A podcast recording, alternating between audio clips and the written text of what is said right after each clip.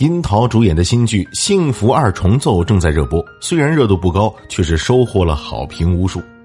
这部樱桃饰演的销售精英廖莎性格强势，除了剧情引发讨论之外，四十二岁的樱桃的状态也令人羡慕。剧中饰演樱桃丈夫的是知名男演员孙艺洲，和比自己小四岁的男演员演夫妻。樱桃纤细的身材和嫩的能掐出水的皮肤状态，完全就是少女的模样。很多看了剧的网友纷纷留言，对樱桃的演技和状态都给出了很高的评价。很少有人知道，樱桃早就实现了影视剧的大满贯。中国目前仅有的五个大满贯视后，除去萨日娜、蒋雯丽、闫妮和孙俪，剩下的就是樱桃。她作品众多，却似乎始终少了一部大爆的国民剧，在大红大紫的门槛前徘徊许久，让不少粉丝为她由衷的抱不平。只有樱桃自己知道，比起聚光灯下的明星，她更希望在作品中不断打磨自己。一九七九年，重庆妹子樱桃出生在一个传统的军人家庭，和我们想象的有出入的是，她的家庭背景非常普通，从小在军大院里长大，养成了中规中矩的性格。或许是耳濡目染，受到了家庭的影响，樱桃的文艺天赋从小就得到了展现。父亲在部队负责文艺宣传工作，唱歌快板样样在行。母亲也是能歌善舞，多才多艺。年少时，他被父母送去学舞蹈，老师一眼看中了这个好苗子，连连对他妈妈说：“这孩子以后肯定是当明星的料。”事实证明，老师的眼光很准。樱桃很快考上了重庆艺术学院，毕业后顺利进入了解放军艺术学院戏剧系。那年，樱桃是全国专业第一名。大三时，樱桃被选中出演毕业大戏《我在天堂等你》的女主角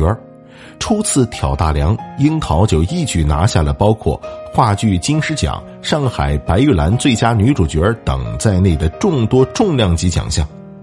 更让人惊叹的是，她还不费吹灰之力拿到了《历史的天空》这部重磅制作里的角色。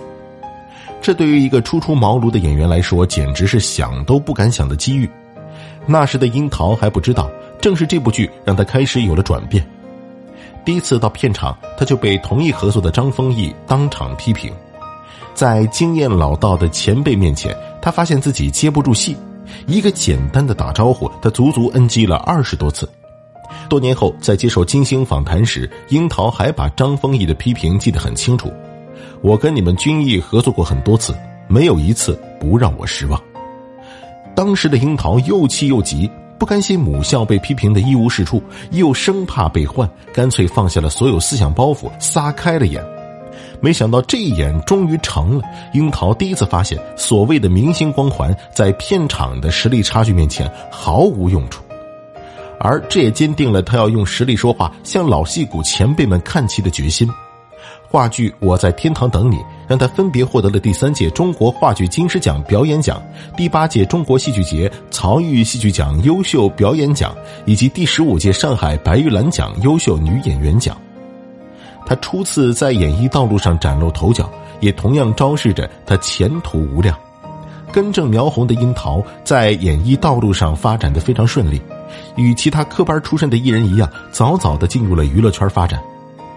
二零零四年，樱桃出演《搭错车》，樱桃和李雪健老师搭档，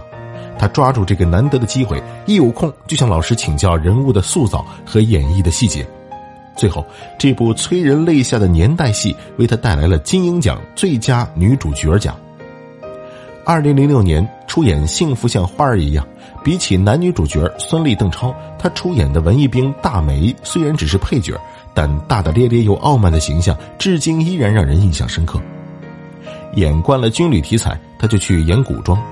一部备受争议的《杨贵妃秘史》，反倒让人看到了他古装扮相的风华绝代。他明明可以有很多标签，却从来不靠标签哗众取宠。他离过婚，得过奖，被围攻过，也翻盘过，终于到了人生的成熟期。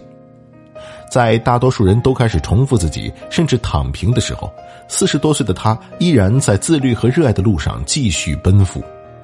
二零一七，随着《鸡毛飞上天》这部剧的热播，樱桃在剧里饰演的骆玉珠形象大爆，获奖无数，而樱桃也最终拿下来上海电视节白玉兰视后。这次获奖也就意味着樱桃实现了金鹰、飞天、白玉兰三大事后大满贯，这荣誉也是很多女演员一辈子都没有办法达到的高度，但樱桃做到了。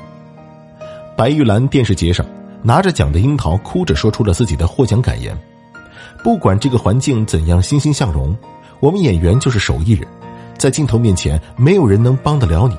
你这个心没有放在角色上，它就不会好看。”或许樱桃的存亡不仅仅是让人欣赏与倾慕，也是告诉所有人，不为自己设限的人生到底有多爽。